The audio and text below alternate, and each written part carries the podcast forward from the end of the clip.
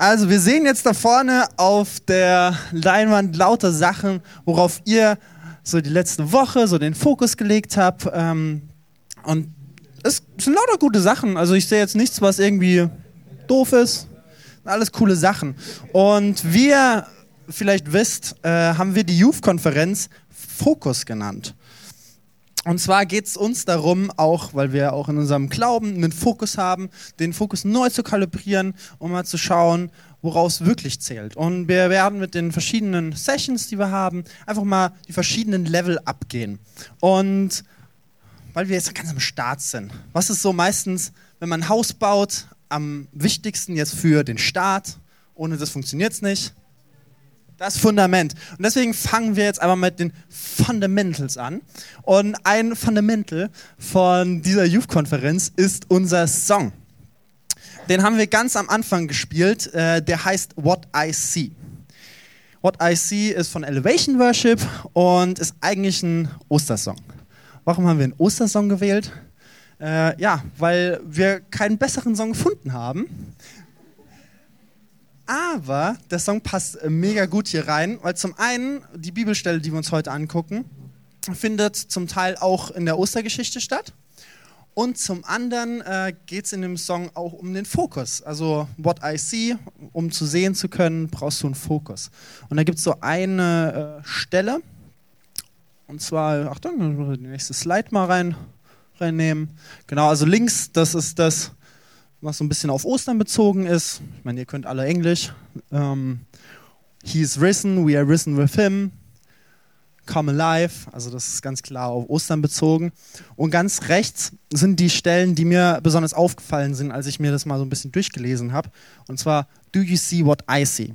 Und das hat mich an eine Stelle erinnert, ähm, die hatte ich mit meiner Oma immer. Und zwar am Essenstisch. Also die hat die letzten drei Jahre bei uns gewohnt, während, wir, äh, während Corona. Also nicht wir hatten Corona, sondern die ganze Welt hatte Corona. Und da haben wir die äh, adoptiert quasi, weil sie nicht mehr so gut einkaufen konnte. Und dann beim Essenstisch haben wir dann gehockt und ich hatte meistens irgendein Reel gesehen oder irgendein Foto mit der Family und das wollte ich meinen Eltern zeigen und auch meiner Oma und dann bin ich hingegangen. Warte mal. Ah, so ein bisschen so hier nach dem Motto so. Parents, do you see what I see?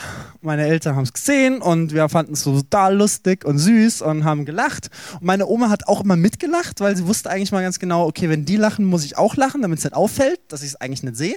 Aber das Lachen war immer so ein bisschen, naja, es hat nicht so ganz gepasst zur Situation. Und dann bin ich ein bisschen näher zu meiner Oma gegangen. Oma, do you see what I see? meine Oma, uh, I don't see what you see. I need my reading classes. Und dann bin ich losgelaufen und habe meiner Oma die Reading Classes gegeben. So, Oma, hier wird der Reading Classes. Do you now see what I see? Und sie, ah. Da bin ich hingegangen, habe mein iPad geholt, selbe Reel geöffnet. Oma, do you see what I see? Und meine Oma, yeah, I see what you see. Dann haben wir gemeinsam gelacht und es war einfach schön. Also es ist wichtig für manche Menschen. Ähm, ich habe auch Brille, ich habe auch eine Brille, aber die hat keine Gläser drin. Also falls ihr mich seht, ich, ähm, ich habe eine Brille, die ist fake. Aber die meisten Menschen, die eine richtige Brille tragen, die tragen die, weil sie die tragen müssen, um einen richtigen Fokus zu haben. Manche in die Ferne, manche ein bisschen näher. Und im Leben, im normalen Leben ist es wichtig, einen Fokus zu haben. Stellt euch mal vor, stellt euch mal vor, es gibt einen Autofahrer, der hat keinen Fokus. Das ist lebensgefährlich, keinen Fokus beim Autofahren zu haben. Wie erkennt man einen Autofahrer, der keinen Fokus hat? Wie erkennt man einen Autofahrer, der keinen Fokus hat? Weiß das jemand? Ja?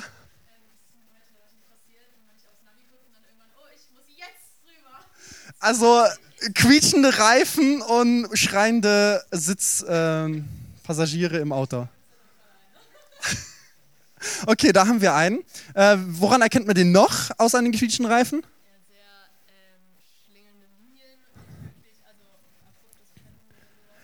Ja, ja, ja. Kann man so ein Auto auch auf einem Parkplatz erkennen von einem nicht fokussierten Fahrer? der parkt schräg und das Auto ist total verdellert. Also jetzt mal nur so ein Tipp, wenn ihr in den Supermarkt fahrt mit eurem Auto irgendwann mal Manche haben ja schon einen Führerschein. Und ihr seht so diesen einen Parkplatz vor dem Supermarkteingang und daneben dran ist so ein total verdellertes Auto dann ist es der Parkplatz einfach nicht wert. Nehmt den einfach nicht. Geht lieber in die letzte Reihe und parkt sicher und zufrieden, aber geht nicht in die erste Reihe, weil Autofahrer, die keinen Fokus aufs Autofahren legen, die merken es nicht mal, wenn die euer Auto anrempeln. Die fahren einfach weg und denken, ja, was hatte ich für einen schönen Tag? Und euer Auto ist total vermatscht. Und dann seid ihr, seht ihr aus wie ein Auto, das keinen Fokus hatte. Ähm, und so ähnlich ist es im Himmelreich auch. Also jetzt hier auf der Erde ist es wichtig, mit einer Brille den Fokus hier zu behalten. Aber im Himmelreich brauchen wir ein bisschen mehr als nur eine Brille. Da brauchen wir einen festen Stand. Und da gibt es auch ein cooles Beispiel. Das hatte ich letztens, äh, als es noch Sommer war, habe ich das mit meinem iPhone gemacht. Da wollte ich ein Bild von den Sternen machen, weil es war sternklare Nacht. Und ich habe mein Handy so genommen, es gehalten und bisschen, ich habe nicht so ruhige Hände, wie ihr vielleicht auch vorhin bemerkt habt. Ich bin also die ruhige Person und habe probiert, die, die Sterne zu fotografieren und das Bild ist dabei rausgekommen. Jetzt müssen wir hier mal kurz dimmen. Mal das Licht ausmachen. Blackout. Du, du, du, oh. Also sieht man das? Also ich finde, das sprudelt voll Leben. Also, also wenn, wenn das nicht ein Alien ist, also das ist genial, oder? Findet ihr, das ist ein richtig gutes Foto? also, irgendjemand war sehr ehrlich. Aber dann habe ich was ausprobiert. Und zwar habe ich mal einen 3-Sekunden-Timer eingeschaltet, also das erst nach 3 Sekunden auslöst. Und dann ist dieses zweite Bild entstanden mit meinem iPhone. Also ich, ach, das, das tut jetzt gut. Und zwar, ich bin hingegangen, habe die drei Sekunden, habe das hier auf meine, mal so einen Stein gelegt, bin weit weggegangen, es war mindestens zehn Meter, und dann kam das Bild mit raus. Und ich finde, man sieht schon so ein bisschen da, dass es so, dieser blaue Nebel, ich, ich bin kein Experte, aber es ist einfach, es ist einfach schön. Es ist einfach schön. Also es ist wichtig, äh, um einen guten Fokus zu haben, ist es ist der Stand richtig wichtig. Wer in die Ferne schauen möchte, braucht einen festen Stand.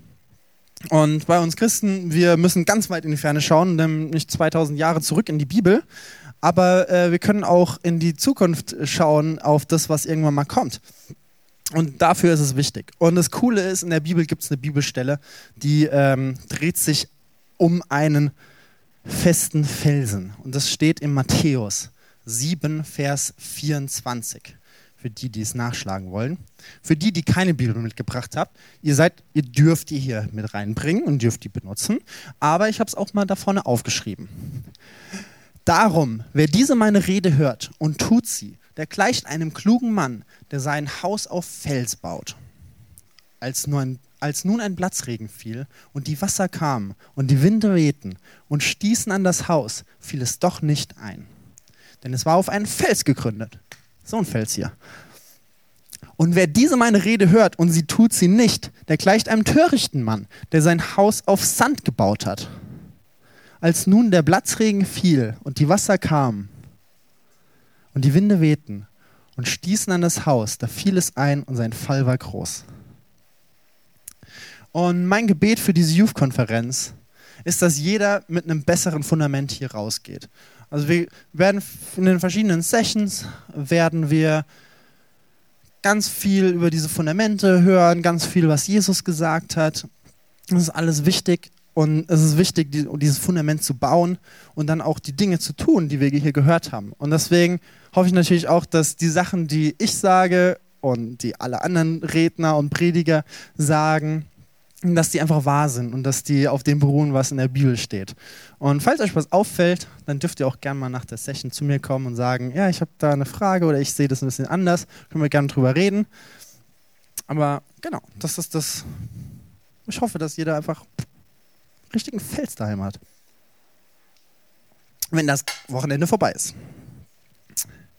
Also, Jesus spricht davon, dass jemand, der ihn reden hört und danach handelt, wie ein kluger Mann ist, der sein Haus auf Fels baut. Wenn die Stürme kommen, und die werden kommen, die kommen bei jedem Menschen, die kamen auch bei Jesus, dann ist das das, was das Haus zusammenhält. Und diese Ostergeschichte, die ich vorhin angesprochen habe, das ist die Geschichte, in der Jesus den größten Sturm in seinem Leben hatte. Also er hatte auch einen zum Beispiel in der Wüste, er hat mehrere gehabt, aber ich will heute über, über die Szene im Garten reden. Und also ihr kennt die Geschichte, denke ich auch, äh, dass er, die hatten das letzte Abendmahl gehabt und Jesus wusste ja, was kommt. Ähm, er hat auch seinen Jüngern so ein bisschen darauf vorbereitet, von wegen, das wird passieren. Und dann sind sie in diesen Garten gegangen, um zu beten. Jesus hatte seine Jünger mitgenommen, gesagt, ey, betet mit mir, ihr dürft hier unten beten, ich gehe ein bisschen weiter weg, ich brauche einfach diese Zeit mit Gott zusammen, um einfach mich nochmal zu fokussieren auf meinen Vater, und dieses Gebet zu sprechen. Und wenn man sich dieses Gebet durchliest, mein Vater, wenn es möglich ist, dann lass diesen Kelch an mir vorübergehen und erspare mir dieses Leid. Aber nicht, was ich will, sondern was du willst, soll geschehen. Ich finde, wenn man sich diesen Satz, der wird auch angezeigt, gell? Wenn man, äh, weiter?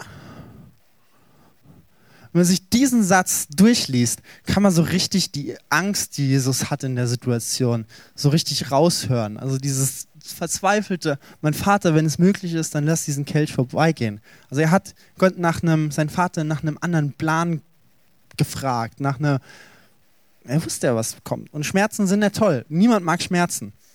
Aber er hat seinen Fokus, er hat seinen Felsen gehabt. Er hat zum einen ja die Jahre davor gepredigt, von wegen, fokussiert euch auf Gott. Und dann kam der Sturm in seinem Leben und er hat sich daran gehalten, was, was er die ganze Zeit gesagt hat. Also er hatte keine leeren Worte die ganze Zeit gehabt. Das können wir an der Stelle super sehen. Und es tut, es kostet richtig viel, das Richtige zu tun. Und ich kenne das auch aus meinem Leben. Manchmal sind die Situationen, wenn ich sage, ah ja, äh, ich kann mich für A oder für B entscheiden und A ist die richtige Entscheidung, ist vielleicht nicht so die tollste Entscheidung, macht nicht so viel Spaß, vielleicht beim Trinken gehen mit Freunden so, wie viel trinke ich, was ist mein Limit?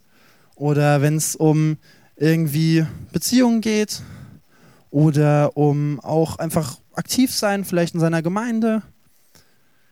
Diesen ganzen Themen, da gibt es so viele Entscheidungen, A und B. Man kann sich immer entscheiden für das eine oder das andere. Und in der Bibel steht zu jeder Situation steht eine Antwort drin man findet zu allen Situationen findet man eine Antwort in der Bibel. Und es kann ganz oft sein, wie Jesus es hatte, dass diese Situation, für die man sich entscheidet, die richtige Entscheidung manchmal die ist, die die harte ist. Aber dann hat man diesen Felsen unter sich. Und das Coole ist, wenn du diesen Felsen unter dir hast, dann sehen das auch andere Leute. Und dann hast du dieses Haus, das auch in einem Sturm nicht einstürzt. Und die Stürme, wenn die kommen, wenn, dann dann kommen andere Leute auf dich zu und sagen, ey, warum bist du immer so ruhig? Warum bist du so gelassen? So, das ist doch voll schlimm, was da passiert ist. Oder warum hast du das nicht getan? Warum hast du jenes nicht getan? Ähm, das macht doch voll viel Spaß. Aber nee, du weißt, warum du es nicht getan hast, weil du diesen Felsen unter dir hast. Und der hält dich zusammen und der gibt dir Halt in Situationen, wo du manchmal denkst, so, hm, vielleicht nicht. Und dann gibt es auf der anderen Seite diesen doofen Mann, der sein Haus aus Sand gebaut hat. Und jetzt ist meine Frage, hat dieser Typ noch nie in einem Sandkasten gespielt? Also jeder weiß doch, dass das Material nicht so fest ist. Nicht so wirklich, oder? Also wenn man da jetzt Wasser rein... Ich habe überlegt, ob ich da Wasser reinkippen soll, aber dann hätte mich Yannick angeschrien. er nickt. Ähm, das fließt einfach weg. Wenn da so richtig viel Wasser kommt, das fließt einfach weg. Aber dann habe ich mich zurückerinnert an unseren Frankreich-Urlaub. Da hatten wir auch so einen Campingplatz gehabt und es war Mittelmeer. Und der Weg vom Campingplatz zum Meer, der war Kilometer lang. Also es war wirklich so ein paar Kilometer, die man da laufen musste, zwei oder drei. Und erst kam so eine große Fläche, die war irgendwann mal überflutet, aber das Wasser ist zurückgegangen und ist äh, verdunstet und hat so eine Salzschicht hinterlassen. Und die Sonne hat dieses Salz-Sand-Gemisch so richtig fest gebacken. Und wenn man da drüber gelaufen ist, hat sich das nicht mehr angefühlt wie Sand. Also es war wie so richtiger felsiger Untergrund. Also man konnte da gar nicht mit seinen Fingernägeln so reingehen, wie ich das hier kann mit dem Sand. Und dann kamen erst die Dünen mit dem super lockeren Sand und irgendwann kam das Wasser. Und vielleicht ist manchmal dieses Fundament, das aus Sand gebaut ist, mehr so ein Fundament aus hart gebackenem Sand. Weil ich meine, das erkennt jeder. Also das sind quasi die Dinge, so lockerer Sand, wo jeder schon von Anfang an weiß, okay, das ist Blödsinn, wenn ich das mache. Wenn ich jetzt äh, sage, okay, ich bringe niemanden um und dann bringe ich jemanden um, das kann jeder wissen, dass das Blödsinn ist. Das ist so dieser ganz lockere Sand. Dafür braucht man nicht wirklich ein Experte sein, um das zu erkennen. Aber dann gibt es halt diesen hartgebackenen Sand, der einfach täuschend echt wirkt. Und sowas kann zum Beispiel eine Kirche sein oder eine Gemeinschaft. Wir hatten das zum Beispiel auch hier ähm, in der Gemeinschaft Schara, dass wir äh, kurz vor ein paar Jahren so kurz vorm Zerfall gewesen sind.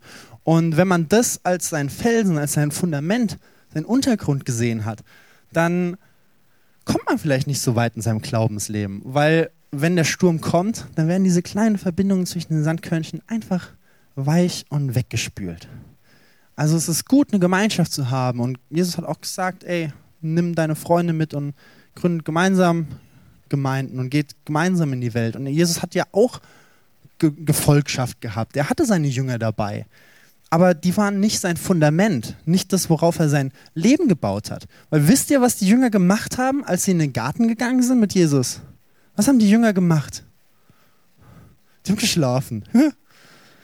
Und wenn es mir so richtig scheiße geht und ich brauche meine Freunde und die fangen dann an zu schlafen, ich lade die dann extra ein oder ich komme dann vorbei und während ich denen so eine Geschichte erzähle, fangen die an zu schlafen, ja, dann wird meine Welt zerbrechen. Das funktioniert so nicht. Also die Jünger waren nicht so richtig gute Freunde. Und ich bin froh, dass Jesus nicht auf die gehört hat in der Situation, weil sonst wäre er vielleicht so niedergeschlagen gewesen, dass er erstmal gesagt hat, nee, Leute, wir machen jetzt erstmal Freundschaftskurs oder so, bevor ich mich kreuzigen lasse. Und dann hätte er das vielleicht auch noch vergessen. Keine Ahnung. Also Freundschaft ist kein Fundament, Gemeinschaft ist kein, kein Fundament. Das ist wichtig, aber kein Fundament. Auch Gottesdienste. Es ist mega gut, in den Gottesdienst zu gehen. Es gehört zum Dasein von einem Christen dazu. Aber wenn der einzige Gottesdienst im Jahr vielleicht der Sonntagsgottesdienst an Ostern oder an Weihnachten ist, oder vielleicht auch jeden Sonntag, aber der Rest vom Leben sieht nicht ganz so aus, da führt man vielleicht ein Doppelleben und dann bringt einem das Sonntags in die Kirche gehen auch nicht viel. Also das ist dann so, naja, ich baue so ein bisschen auf festem Grund mein Glauben. Ich gehe jeden Sonntag in die Kirche, also bin ich errettet. Aber die anderen sechs Tage in der Woche sind mir scheißegal. Dann ist es so wie so ein Untergrund, der hart gebacken ist von der Sonne. Aber wenn dann wirklich die Flut kommt, wirklich der Sturm, dann hält der Glaube nicht. Dann hält das nicht. Das ist dann nichts. Und ich habe euch ein Zeugnis mitgebracht von einer Person, die ich mega cool finde. Können wir auch mal anschauen. Vielleicht erkennt die eine oder andere Person den guten Mann. Tobi, du kennst ihn. Der Gitarrist, der ist sogar noch ein bisschen mehr als nur ein Gitarrist, ja? Genau, ist der Lobpreisleiter von Planet Shakers. Das ist äh, eine Band in Australien beziehungsweise Blend Shakers ist eigentlich eine ganze Kirche in Australien, aber die, die Band heißt genauso. Viele von euch kennen vielleicht Blended Boom. Wer hat Blended Boom schon mal gehört? Das haben die meisten, ja. Ähm, der leitet auch Blended Boom. Also das ist alles so eine Jugendarbeit, eine, eine Sache zusammen. Und die sind jetzt nicht in Amerika so besonders bekannt und jetzt bei uns in Europa auch nicht besonders, aber der ist ganz viel unterwegs in Australien und Asien um, die machen da jedes Jahr viele Konferenzen mit vielen tausend Leuten. Also wir sind jetzt fast tausend Leute, aber die haben mehrere tausend Leute. Und das war im Januar 2019. Da hat er, also er hat auch eine Familie, eine Frau und zwei Kinder, hat er zwei Wochen vor der Konferenz eine Krebsdiagnose bekommen. Da ist er zum Arzt gegangen, weil er hat schon ein bisschen länger Schmerzen gehabt und hat gefragt, ja, was ist das? Und wir haben Untersuchungen gemacht und zwei Wochen vor der Konferenz hat er diesen Brief bekommen, ey, komm bitte jetzt direkt zum Arzt, muss dir was sagen. Und er hat gemeint, äh, sie haben Krebs. Und sein erster Gedanke war so, aber in zwei Wochen ist die Konferenz, ich muss dahin.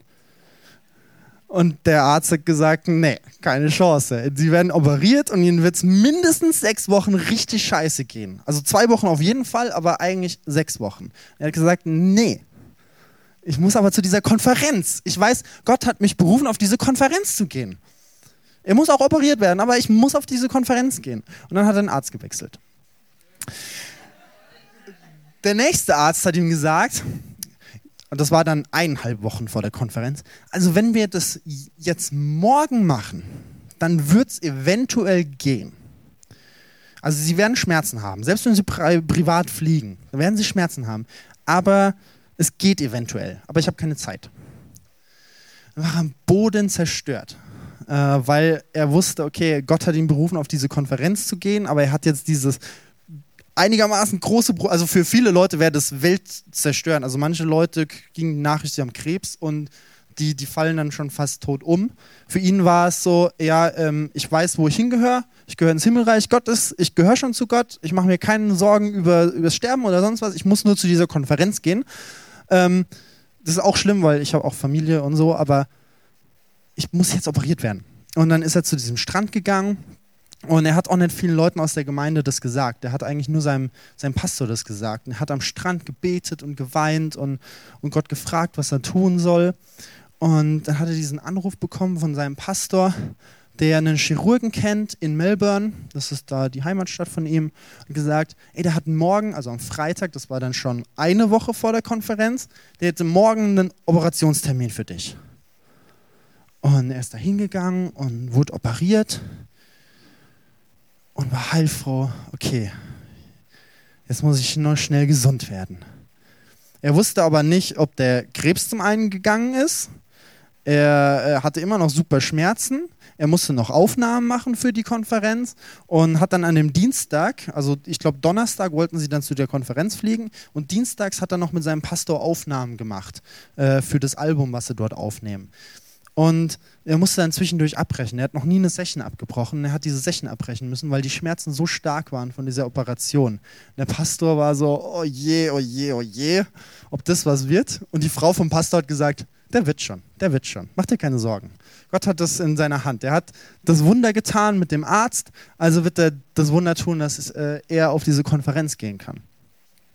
Und tatsächlich kam der Tag nah und an dem Morgen als sie, als in den Flieger steigen wollten, ist er aufgestanden und konnte zum ersten Mal wieder normal laufen, also aufrecht laufen, weil es ging die ganze Zeit nicht wegen den Wunden in seinem Bauch. Aber es war der erste Morgen, wo er aufrecht laufen konnte. Und sie sind zum Airport gegangen, auf die Konferenz. Und im Backstage, kurz bevor sie auf die Bühne gegangen sind, hat er das erste Mal seiner Band erzählt, was eigentlich die letzten zwei Wochen los war, warum er nicht mehr so aktiv war, weil die wussten das alle nicht. Und sie haben gemeinsam gebetet und dann ist dieses Bild entstanden. Das war quasi auf dieser Konferenz in Mali, das, ähm, Manila, deswegen die Philippinen. Das war in Manila. Und er hat dann da gestanden und wer Blended Shakers schon mal live gesehen hat, also ich hatte die Ehre, die schon glaub, dreimal live zu sehen, das ist nicht so, wir sitzen hier so und machen so Worship. Nee, das sind so Haut drauf Typen. Also die springen, die schreien, der, der hat auch mal so ein Vocal Teaching so auf YouTube gemacht, was ich mir angeguckt habe. Und dann hat jemand in den Kommentaren gefragt, so nach so ein paar guten Tipps fürs Singen. Ne? So, ja, einfach nicht so singen, wie ich singe. Weil die singen einfach mit so einer Wucht und so laut und tun ihren ganzen Körper strecken und er hat es jedes Mal gemerkt bei jedem lauten Refrain, dass irgendwas in seinem Bauch noch nicht stimmt. Aber das Wichtigste für ihn war einfach mit diesen vielen tausend Filipinos einfach Gott zu loben und Gott zu preisen. Und das war, ist seine Berufung, das ist sein Fundament. Und bei diesem Mann merkt man das so stark, wenn man diese Geschichte sich anschaut. Der macht nicht nur leere Worte. Denn ein Song, den er eine Woche vor der Krebsdiagnose geschrieben hatte, ähm, da gibt es die Zeile, I'm holding on. I keep believing no matter what. I keep on singing. singing. Und das war diese Frage, die er sich am Strand gestellt hat. Glaube ich das wirklich, was ich da geschrieben habe? Und seine Antwort war, absolutely yes. Die haben so einen coolen Slang. Absolutely yes, I did believe that. Und das war dieses Zeugnis von wegen, okay, er hat gesagt, er hat es geschrieben und er hat danach gehandelt. Egal was, egal was passiert. Ich sing weiter meinen Lobpreis. Und das ist für mich so ein krasses Vorbild. Und auf dem Weg dann zu dieser Konferenz im Flugzeug hat er diesen neuen Song geschrieben. Und der Refrain geht so ein bisschen wie das: For God is on the throne. Also Gott ist auf dem Thron. He is in control. Er ist in Kontrolle. Er regiert über alles. Er ist so kraftvoll, so powerful. Ich tue seinen Namen hochheben. Also, and I give him praise. Also ich worship him. Ja, ich merke das. Merkt ihr das? So? Die, die sind einfach voll, ja. Und so weiter. Also das war quasi ein Danksong. Und zu dem Zeitpunkt, wo er das geschrieben hat, hat er Gott gedankt dafür, dass er auf die Konferenz kann. Nicht, dass er vom Krebs geheilt worden ist, weil das wusste er zu dem Zeitpunkt immer noch nicht. Und als sie zurückkamen, war wirklich dann irgendwann das rausgekommen, okay, es ist alles weg und du brauchst dir keine Sorgen machen. Also der Krebs war wirklich dann geheilt. Und das finde ich so eine starke Message. Also er hat in seinem Interview gesagt, Gott wirkt auf so viele unterschiedliche Arten. Du musst nur in seine Gegenwart kommen. Und ich hoffe, dass wir das auf dieser Konferenz erleben. Dass jeder, wir haben es vorhin gesehen, jeder hat unterschiedliche Sachen da reingeschrieben. Manche haben Schulstress hier mitgebracht, andere haben irgendwas äh, mit der Vergangenheit hierher gebracht. Andere, wie ich, wir haben, ich habe mir total so viel Sorgen über die Konferenz gemacht, über das, was ich hier sage. Wir bringen diesen ganzen Kram, bringen wir hierher und können den ablassen. Und Gott kann auf so viele unterschiedliche Art und Weisen wirken. Und wir möchten ihm einfach Lobpreis geben und wir singen jetzt noch einen Song zusammen. Und ja, genießt einfach die Zeit, genießt die Gegenwart von Gott und bringt ihm einfach den ganzen Stress, dass ihr den, wenn ihr, wenn ihr jetzt Stress hattet, dass ihr den wirklich hier in dem Raum lasst und sobald ihr rausgeht, dass ihr wirklich dann im Hier und Jetzt seid und dass ihr wirklich die Chance habt, den Fokus neu zu stellen und auf Gott zu stellen. Und die Sachen, die euch beschäftigen, ist ihr einfach pff, die tun wir nachher rauskehren durch die Tür. Da sind die ganz weit weg. Amen.